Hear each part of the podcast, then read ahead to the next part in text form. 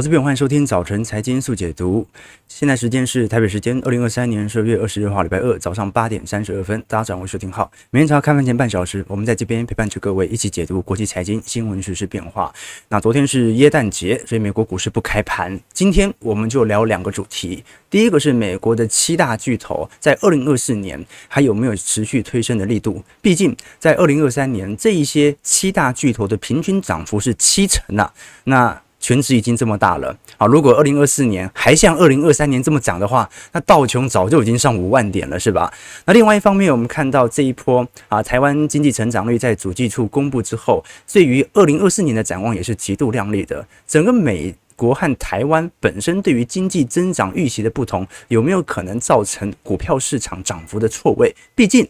如果台湾的经济成长是二零二四比二零二三还要来得好。而美国的经济成长是二零二四比二零二三来的弱，那有没有可能变成台北股市上涨，美国股市缓涨的这样的一个趋势呢？今天就来跟投资朋友做一些留意和观察。事上，年关将近啊，现在我们基本上可以定调着本轮的耶诞老人行情啊，是如火如荼的到来，至少在。十二月二十五号之前，美国股市在十一月份和十二月份的拉抬效果是特别显著的哦。事实上，每年的冬季，也就是美国股市的圣诞节一路到元旦这一波行情表现都是非常之亮丽的哦。那我们具体观察，美国股市按照过往的格局哦，通常以牛市结构来看。维持的时间大概都是两年到三年起跳，而熊市的时间通常在一年之内会结束。所以，如果我们把它视为二零二三年等同于牛市的新启动，那换算整个库存周期，它大概还会有一年到两年的上行区间可以来做理解。那有些人不理解啊，说不对啊。而这个二零二四年才最有可能衰退，所以照理来讲，二零二四年的衰退应该要在二零二三年反应，而不是那么早在二零二二年反应。所以呢，很有可能衰退时间线呢、啊、一路被延到二零二五年了。于是呢，二零二四年反而有可能会进入到股市的熊市区间。这种逻辑当然都可以理解，但是我们至少可以承认，在整个熊市的逻辑当中，它往往的。来的时候是非常快、非常迅速的这个时机点哦。你如果是用单纯啊定期定额均摊的模式，你没办法把你的主要资金成本摊在低点。为什么？因为它就出现那几个月，甚至在二零二零年三月份，它出现才两个月而已，你根本就买不完。所以，巴菲特为什么在二零二零年现金水位又创下史高？很简单嘛，他想要买，但是呢，时间不够。所以呢，我们必须了解到整个美国股市的长期惯性啊，就是长牛急熊。牛市呢，它总是会缓步的持续推升，而这个缓步的持续推升，它通常隐含着一点半信半疑的情绪啊。事实上，如果是以今年统计以来表现资产最亮丽的，当然是属于纳斯达克指数。其他像是日本股市，或者我们看到标普百指数、NSCI 去除中国市场后的表现都不错。今年唯一收跌的资产有三个，一个是美元指数收跌零点九 percent，再来呢是我们看到的原油价格跌幅十个 percent。再来就是中国 N S C I 指数了，跌幅一成三。好，这个是今年少数三大资产收跌的迹象。好，那这个时候我们就回来聊，今年以来我们看到美国的权值股整体涨幅表现为何呢？其实是非常非常亮丽的哦。苹果今年的涨幅是高达四成八，微软今年涨幅五成四，阿发贝今年涨幅五成八，Amazon 今年涨幅七成九，NVIDIA。二百二十八 percent 哦，这个是有点惊人了。脸书 Meta 涨幅一百八十七 percent，特斯拉涨幅一百一十三 percent 哦。伯克夏今年算是偏弱的，涨幅只有十四个 percent，跑输给大盘。礼来的部分涨幅五成五，其他像是博通涨幅九成八，Visa 涨幅两成三，JP Morgan 涨幅两成三，沃尔玛涨幅仅仅只有九 percent。在前几大成分股当中啊，少数收跌的一个是联合健康，另外一个就是埃克森美孚，跌幅有七个 percent。不过呢，我们看如果是以分别以过去一周、过去一个月、过去三个月、过去六个月来看的话，其实特斯拉的股价在。几大科技全值股当中表现是比较差的哦。特斯拉到目前为止，过去六个月的绩效是负二点六 percent，所以对于这些科技股来看哦，当时在二零二二年其实是呃蛮艰困的一年哦。纳指在去年最大跌幅曾经来到三成五，但是二零二三年这些科技巨头都采取了报复性反弹，在 AI 行情和市场降息的加成效果底下，上涨幅度是高达五成四。我们具体观察，如果把这七只科技股，我们讲的 Magnificent Seven。加起来哦，它等同于把日本股市、法国股市、中国股市、英国股市加起来都不如这七只科技巨头的权值结构来的大。好，所以整个这七只巨头占标普百指数的权重，目前已经来到接近三成左右。所以你会觉得，好，那。台北股市真的很夸张啊！一家台积电就已经到四成了。那造就指数冲高的原因，当然就来自于这七只巨头显著的资金行情的冲高。那过去我们曾经在听友会有跟投资朋友提过它的直接关系和间接关系哦，我们就直接探讨结果就好。这一些七只科技股的平均涨幅，因为已经高达七成，而如果你把这标普百指数七只股票予以剔除的话，剩下的四百九十三只股票涨幅仅仅只有一成五而已，跑输给市场的大盘。足以彰显这些全职股的体量其实已经提高非常多了。那我们具体要往下看，因为今年以来其实很多资产结构啊表现的不是那么亮丽。以银行股来看，就是其中一个例子哦。虽然今年三月份系股银行出事以后啊，大量的资金往科技股来做移转，可是也有很多的资金是从中小型的银行转移到大型银行。但是如果你以长期绩效来看哦，你可以了解哦。我们想要让自己的资产增值哦，唯一的方式真的就是投资这些科技股。但是科技股轮替很快啊，所以必须用 ETF 或者基金的方式来做替代。如果你投资金融股，你期待某些金融股能够跟上大盘的表现，那实在是异想天开了。举个例子来看，我们看到《金融时报》最近做了一篇专题哦，来针对美国各家大型银行。在整体绩效层面的表现呢，从二零一零年以来，我们看到标普百指数啊，涨幅是接近有三百个 percent 啊。可是你看，仅次于标普的哦，只有一家，那就是 JP Morgan 哦，涨幅大概是两百九十 percent，其他就远远落后于大盘了。你像是摩根士坦利的部分，同期时间内只涨幅两百个 percent，其他像是高盛、花旗、美银。啊，富国等等哦，那涨幅甚至连百分之百都没有达到了，啊，几乎是整个标普百指数涨幅的三分之一，所以我才跟投资朋友一直分享啊，你想要有一天你的资产价格能够水涨船高啊，不可能借由中华电信，不可能借由艾克森美孚让你的资产有一天快速的攀高，这难度是非常大的哦，你顶多就是为了一些配息考量来进行布件，那如此亮丽的涨幅，不免让人家担心说，哎，这些科技股啊。哎，不一定是那个人家金融股不涨，不一定是能源股不涨，不一定是银行股不涨。有可能是科技股估值过高的问题啊，股价涨这么多，那你是否有足够的获获利推升？没有足够获利推升，它就是泡沫啊。那我想跟投资者分享啊，我们过去已经跟投资朋友提过，早在今年二三季度啊，当多数的公司还在获利衰退当中挣扎的时候，科技巨头早就在 Q2 就已经回到获利的上行轨道了。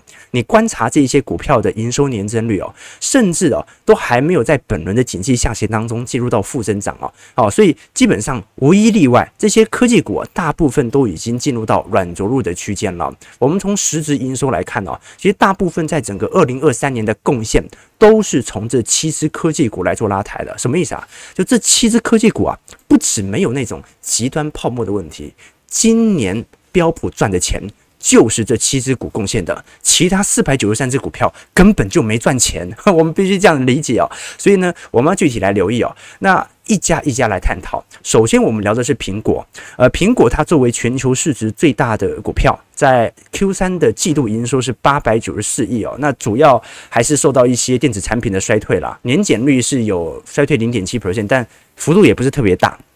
它是在整个第三季哦，少数在。营收层面有下滑的权值股，不过因为苹果这次财报已经很明显说明了，这一次 Q 三的营收年减很有可能是因为积极效果所导致的哦。因为去年三季度供应链中断，所以当时有很多的市场的下单量突然在三季度暴增，以防订不到货，所以今年按照积极效果而言，容易降下来。那当然了，苹果 i 十五的销量的确不如前几年 i 十三、i 十四的那种爆爆量潮，但是呢，我们具体观察它在服务营收的部分哦，其实是有非常显著的结构优化。苹果以前在 iPhone 的手机营收市占都是来到六成左右啊，最近几年已经下滑到四成八，取而代之的反而是服务营收，也就是我们讲的 App Store。那服务营收不断的扩大，足以让苹果在未来十几年内从原本的标准的硬件股、硬体股转化成软体股，那么它就打入 Google 或者打入 Amazon 这样的一个呃软体股这种相对防御性资产的一个配件，因为毕竟硬体股它还是有产能过剩的一个问题嘛。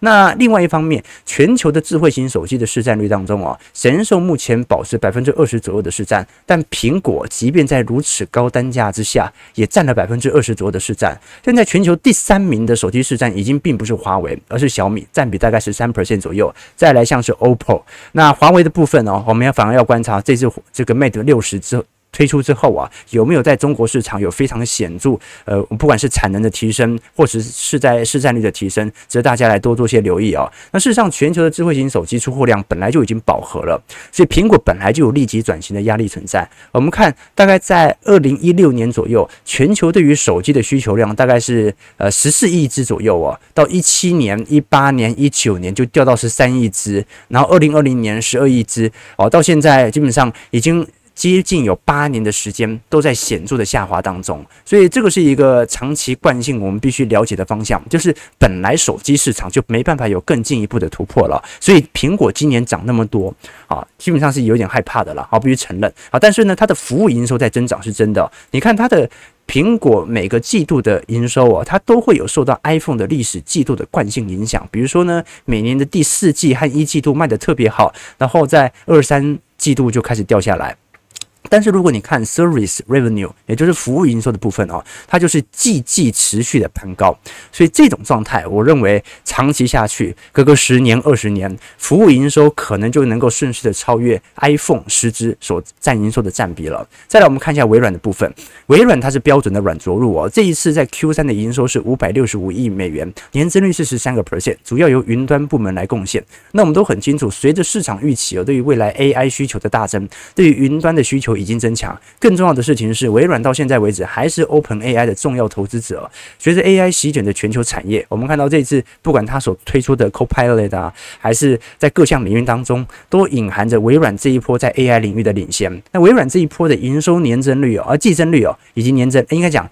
每个季度的年增率哦，最低最低在去年第四季也不过下滑到两个 percent。什么意思啊？它是软着陆。它在本轮的景气下行过程当中，获利从来没有衰退过，然后就开始回到正成长了。现在是十二点八 percent 左右。那微软目前最大的竞争对手是 Google，Google 在 Q 三的营收是高达七百六十六亿美元，年增率是十一个 percent。Google 推出的 Bard 虽然在效能上是比 OpenAI 啊略输一筹了，但是它的广告营收也非常之稳定，所以导致现金流层面没有太大的问题。这一波也是标准的软着陆。你看去年第四季，Google 开始进行大规模的资本准结以后啊，成功的让营收年增率啊，在去年第四季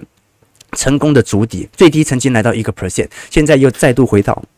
十一个 percent 的上行轨道上了。那另外一个，很多人会在本轮的 AI 竞争当中啊，忽略掉亚马逊其实本身所带来的增长前景啊。亚马逊本季的营收其实幅度来的是比微软和 Google 都来的高的。亚马逊赚的钱是体量是比较大的，总营收是一千四百三十亿。当然，年增率十三个 percent，主要还是靠 AWS 云端收入来带动。亚马逊其实很多人呃。在本轮的 AI 领域当中，可能会忽略掉，但它本身其实对于云端服务以及我们看到的云端运算的部分哦，其实是有非常显著的市占率增长的哦。目前来看，呃，基本上是仅次于微软的市占率，这个是值得大家来多做些留意和方向的。今年涨幅也相当亮丽啊。再来就是 AI 的硬件。主要的供应者了，那就是辉达。辉达在 Q 三的营收是高达一百八十一亿美元，年增率是爆炸性的两百点六 percent。好，这个就远远超乎市场预期哦。辉达已经把 GPU 八成市占给吃下来了，等于接下来针对 AI 伺服器的所有需求，在未来两年内应该都是由辉达完全吃下来。我们过去跟投资朋友提过，我们看二零二四财年，也就是今年了。二零二四财年今年啊，海通的预估值 EPS 是九点四八块，二零二五年的预估值是二十二块。诶，等于是它翻了两倍以上哦。那你说辉达现在本益比五十倍、六十倍很高吗？明年只要它的获利维持着现在的成长预估图，明年本益比瞬间就掉到二十倍了。哦，你再往后年一推就变十倍了，所以你才会 理解为什么市场愿意给它这么高的评价。好，所以辉达在本轮的 AI 领跑者当中，的确是一个值得大家所观察和留意的方向哦。再来呢，我们必须了解啊，在整个辉达，尤其是半导体企业当中啊，它的确在众多产业当中，它上行的幅度是来得最快的。我们就看右方哦，这个 EPS 的推行力度啊，你看像是美光的部分，那已经连续三个季度亏损了。艾斯摩尔啊，这个过去是受到美中半导体带货潮的影响，曾经有亮丽的表现，但是在今年 Q2、Q3 基本上也开始试出比较悲观的猜测了。那台积电今年一整年都赚的比去年少，这个很好理解啊，这个就是库存的原因。德州仪器也连续疲惫三个季度了，，Intel 更不用想，Intel 已经亏损太久了啊，都已经呃几乎完全被市场给淘汰了。哦，它这这财报真的是啊、已经从二零二二年以来就惨的离谱啊。那其他像是神送 AMD 或者高通层面表现的不好，但是呢，你看到在整个辉达 EPS 和营收的增长力度，各位就可以了解到这个趋势的区别，呃，有多明显了。好，所以我们必须承认啦，就是辉达好也不代表整个半导体好，但是辉达至少对于半导体来看，它是一个重要的领头羊，值得给投资朋友多做一些思考和留意啦。好，那另外一个就是脸书啦，脸书我是大家也知道，我长期都不是很看好脸书。好，但脸书呢，今年涨幅仍然是高达一百。五十个 percent 啊！不过我们可以观察了，针对最近皮尤中心所公布的二零二三年美国青少年的社群媒体和科技调查的报告显示啊，十三岁到十七岁的美国青少年啊，第一名使用的频率啊，看得清楚，反而是什么？是 YouTube 啊，有百分之九十三的比例啊。所以脸书它的优势是什么？脸书它的优势是用的人很多，但是不代表大家喜欢用。啊，就每个人至少都会有一个脸书账号。那你看 YouTube 啊，青少年的使用比例是百分之九十三，第二名是 TikTok，比例是六十三，第三名是 Snapchat，使用比例是百分之六十哦。好，那 Instagram 哈，这个脸书过去所收购的平台，最近已经掉到第四名了，第五名才是脸书，使用比例只有百分之三十三。好，所以各位可以理解哦，这个虽然脸书在过去一年采取高强度的资本准结，成功的抑制住一些，呃，我们看到营收诶获利的下滑啊，但它也只是一个短期的现象，我们还是要看它后续发展的力道哦。因为如果我们观察在脸书的实境实验室当中哦，目前的资本支出仍然远远大于其 revenue。我们看到红色柱状体是它的呃营运成本啊，那绿色区块是它的。获利啊，这个实质营收那个幅度还是差的蛮多的，哦，提供投资朋友做一些思考了。那最后就是特斯拉了，特斯拉在本轮财报当中也是表现比较差劲的，这一次营收是两百三十三点五亿美元，年增率九个 percent，股价连续第三季在财报公布之后下跌了。那比较讽刺的是啊，这个去年第四季开始，特斯拉就采取了一系列的降价行为，当时从毛利率百分之二十五一路下调到现在百分之十七，啊，结果呢毛利率下滑过快，比亚迪的毛利率反。一直保持在百分之十五左右啊，而且呢，在实体交车辆的部分呢，终于在今年三季度，特斯拉和比亚迪已经完全打平了，所以这对于特斯拉的压力来看啊是非常大的。加上如果我们看渗透率的部分，中国市场在今年上半年已经来到了三成左右，美国才七个 percent 啊。这个渗透率跟市占率有什么区别？市占率讲的是你电动车卖的数量占全球的数量当中比值有多少？渗透率是在这个地区当中，你买你每卖一百辆电动车，呃，一百辆汽车有多少辆是电动车？那中国市场每一百辆就有三十辆是买电动车的，那美国的部分才七辆，好，这个渗透率是比较低的。那当然啦，这也跟中国大陆内部的补助系统是有关的。你看这前几名的，呃，我们看到的中国的电动车，比亚迪的，你像是海鸥，呃，它才七万块人民币。那这三十万左右就能够买到啊，哦，那 Model Three 哦，Model Y 哦，这基本上都是百万起跳的嘛。其他你像是什么五菱宏光啦、五菱缤果啦，这个就是小车嘛，那这个总售价大概就十万。二十万新台币而已啊，真的蛮便宜的啊！啊，加什么熊熊猫啦啊等等哦。好，但我们必须跟投资朋友聊过嘛。这个过去我们对于特斯拉估值的上涨，本来就不是希望它电动车卖得多好，它的电动车只是要稳定它的现金流而已。因为全球的汽车销量早就已经饱和，早在一七年、一八年，全球汽车销量大概就是接近在九千万辆哦。如今从一九年以后啊，再也回不到一七年、一八年的水平，所以现在用车的人就比前几年少这么多，你怎么期待？电动车会有那种爆发性的增长呢？因为它根本就不开车嘛。好，那美国和中国市场的区别在于，中国的销量至少已经重返一七年的表现，而美国的汽车销量哦，自从一五年、一六年来到一千七百万辆以后啊，现在预估明年最高也到一千五百万辆。换句话说，这个市场的需求就是没这么多嘛。所以特斯拉当年在预估二零三零年达到两千万辆的交车目标值啊，这个实现难度是有点高的。它不是说特斯拉卖的好不好的原因呢、是全球就是没这么大的需求啊。那最终呢，大家很清楚，特斯拉本身估值的膨胀。很多分析师也理解，它并不是最后靠电动车来保持高速的成长，它是靠其他领域，像是 FSD 自动驾驶的部分，都有超级电脑的营收，或者一些能源储能系统啦，或者 Optimus 哦，它的机这个特斯拉的机器人，所以这些才是特斯拉可以保持高估值的原因。可是到目前为止，这几个部分还没有任何一个部门正在盈利当中。好，所以我们做一个总结啦，今天我们聊了七支美国科技巨头它的表现哦。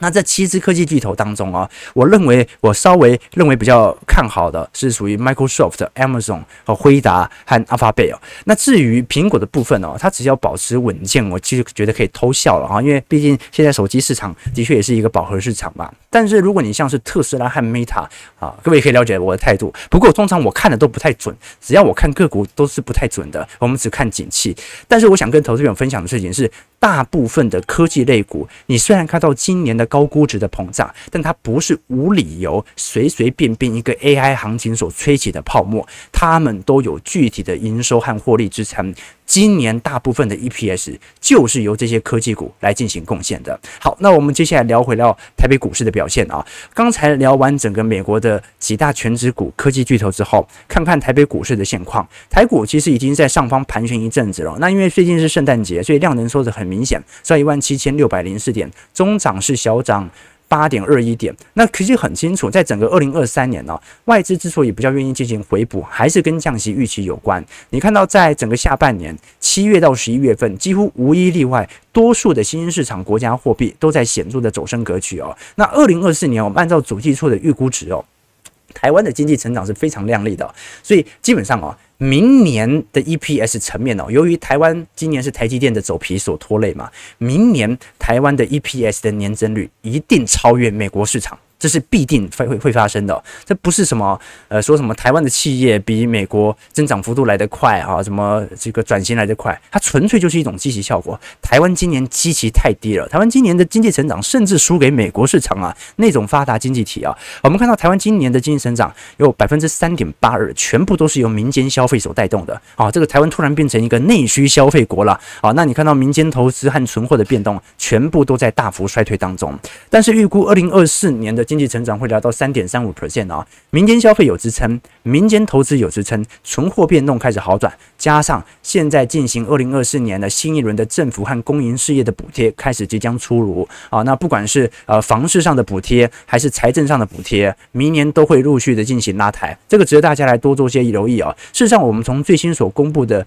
营业气候测验点，不管是从呃制造营建业。啊，服务业的角度来看，基本上都有陆续上完。那制造业是持续在下方筑底，不过最低点也已经在二零二二年的下半年已经开始有所出现了啦。我们是上可以了解到啊，这个台湾这几年一个经济环境最大的改变，就是民间的消费突然把整个经济给拖住了。过去台湾的民间消费有占比是可能连呃三成都不到了，但现在已经来到四成五成哦，甚至可以呃在经济衰退期间哦。它完全的撑住整个 GDP 的水准啊，即便整个市场的我们看到的民间投资在高速的萎缩，所以民间消费撑得住，就说明台湾人最近是真的比较敢花钱了。我们可以具体观察嘛，你看台北股市哦，在二零年到二零二三年呢，已经被外资给卖了这么多，但是台北股市。被卖了两兆以上，居然还可以涨到现在，那这说明什么事情呢？就台湾人在这一次，不管是台商回流，还是整个理财观念的转移哦，都足以彰显台湾的超额储蓄哦，有开始进一步进行资产配置的要件。我最近所观察到，这个知名的财经月刊哦，也就是环球金融啊，公布了二零二三年全球最富有的国家排名，前三名呢，分别就是爱尔兰、卢森堡和新加坡。那台湾是第几名？台湾是第十四名哦，击败了英国、德国、法国、荷兰、加拿大、以色列、比利时、日本和南韩。他看的是绝对指标啊，不是看单纯购买力。你看单纯购买力，台湾人购买力一定是比较大嘛。但是你看。单纯财富啊，台湾人还拥有这么多，加上我们前几个月所追踪的，不管是安联集团所公布的二零二二年全球财富报告，这个台湾的地区净资产是高达十三万八千二百二十欧元，超越日本、新加坡，是位居亚洲第一。人均资产的部分是十六万欧元，它是仅次于新加坡的部分啊。其他像是瑞信啊，在最近所公布的全球财富报告，二零二二年台湾的人均平均财富是二十七点四万美元，中位数是十点八万美元，这两。个数字哦，不管是我们讲中位数或者平均数哦，都比日本和韩国来得高，所以我们必须承认，啊，这几年台湾人所赚的钱真的非常非常之庞大啊。那我们当然可以理解到啊，这个超额储蓄的大幅扩增，它就必须要找到一个去处，所以就是在外资频频调节台湾市场。你看到，其实大家不要觉得说外资卖台股而已哦。外资其实针对台湾的 FDI，也就是海外直接投资哦，其实净流入也在减少。为什么？因为台积电到 Arizona、到日本的熊本、到德国设厂的金额啊，远远比人家投资台湾还要来得多。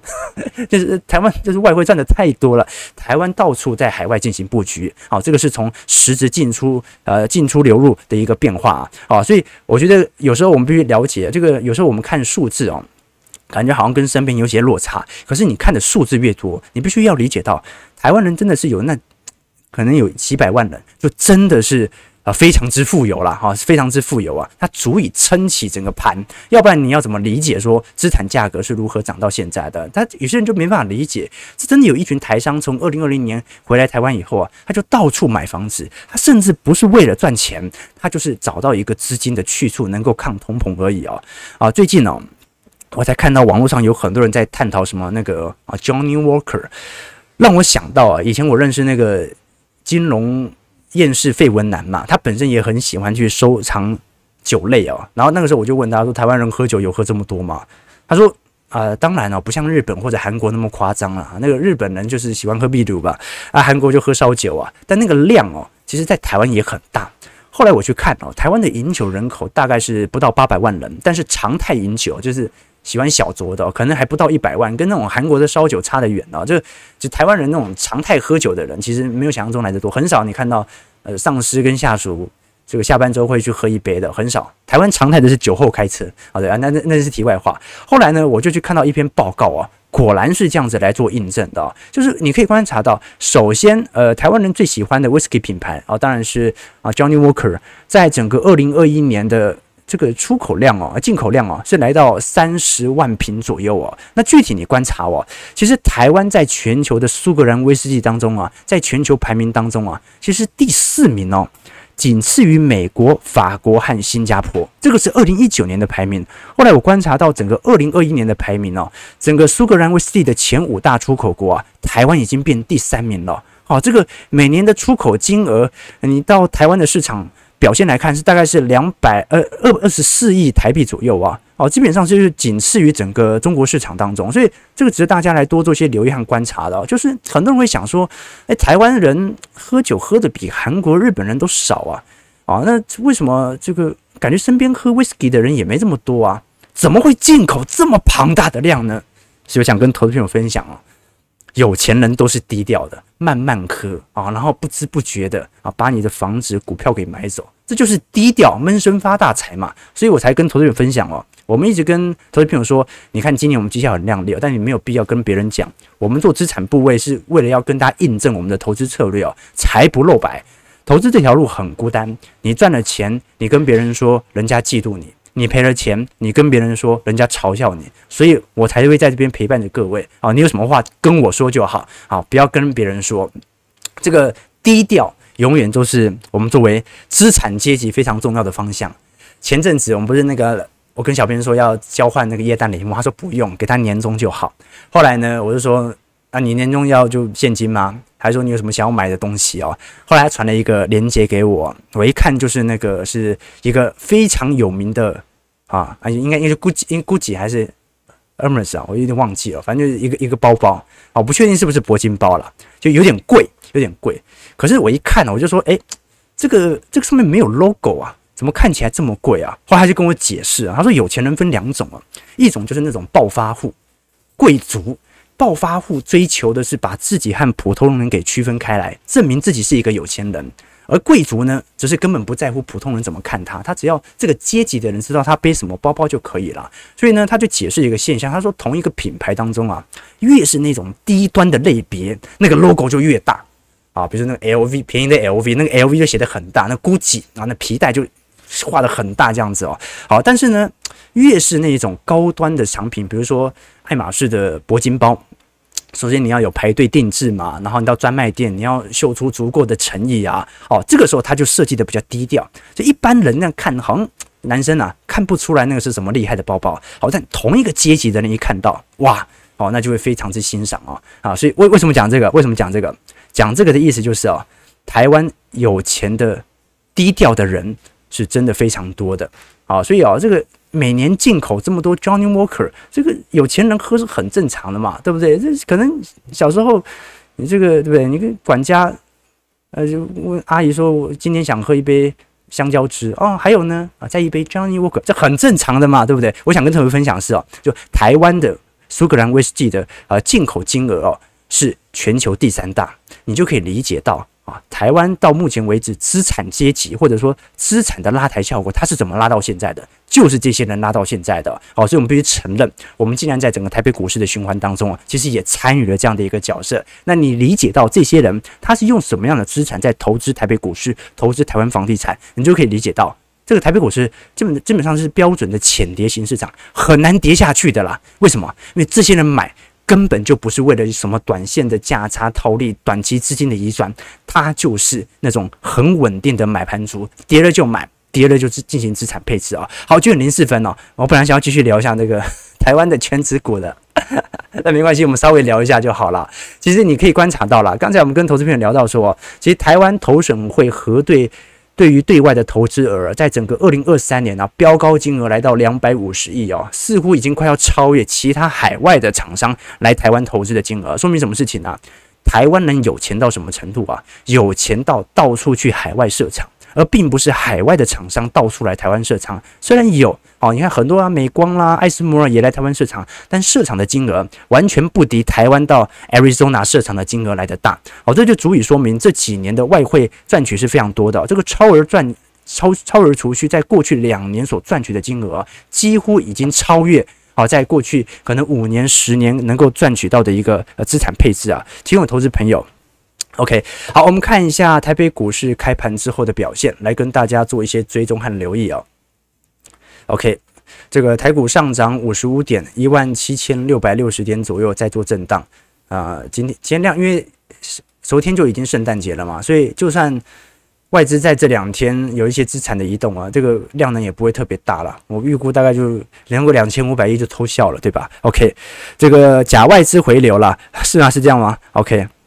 小编懂包，而且小编真的很擅长这件事情呢。啊，就是他把很多的包包的种类啦，或者人性的逻辑都看得相当透彻，我觉得还很不错，很不错。有很多事情我都向他请教啊。啊，那些有钱的才来看这个频道来操作资金啊，是这样子吗？对不对？OK 啊，啊，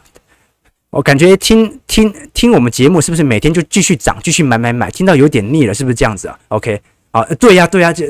你以为投资是怎么样？今天买，明天卖哦，啊，那那就不符合我们周期投资的逻辑了嘛，好，所以我才跟同投资朋友分享，科斯托兰尼讲的一句话：在买股票的时候要有浪漫的想象力，卖股票的时候要有理性和现实。那中间呢？啊，你要学会睡觉嘛。那投资大部分的时间都在睡觉，你以为每天都有一堆盘让你抄啊？我们也是找些话题聊聊天嘛。但是真正每年入场的那个时机点。啊，如果是我们的会员朋友，大概就知道，也就那两三次而已啊，对不对？OK 啊，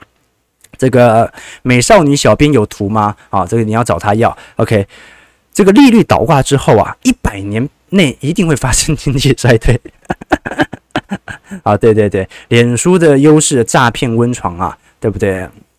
这个浩哥可以唱歌吗？声音好好听哦，啊，这要收钱啊，对对对对啊，不是不能唱啊，是要收钱，对对对啊，对对对。机器是不是帮助人类啊？有头脑得机器是不是更帮助人类？内循环首先在台湾实现了啦。OK，船产都倒了多少家了啊？这从资金行情看不出来啊，好的，但产产是比较比较累一点，痛苦一点，这是真的啦，对不对？这个炒房算不算民间消费？应该算，应该算，应该算，因为有税收贡献嘛，对不对？台湾人超有钱啊，我刚好在中位数。好了，确认零积分，感为感谢今天的参与啦。我们今天主要是稍微把这个美国的全职股的概况和台湾在实体内资的推升力度来做一些表现和叙述啊，来理解说我们要怎么理解在台北股市明显就在外资长期出多的情况底下涨到现在。而美国股市在今年已经高估值放大的情况底下，它是不是一个泡沫？那我就跟投资者分享了，它不是泡沫，因为今年赚的钱都是由他们七只股票来做贡献的。听众投资朋友，如果喜欢我们节目，记得帮我们订阅、按赞、加分享。我们就明天早上八点半早晨财经速解读再相见。祝各位投资朋友开盘顺利，操盘愉快。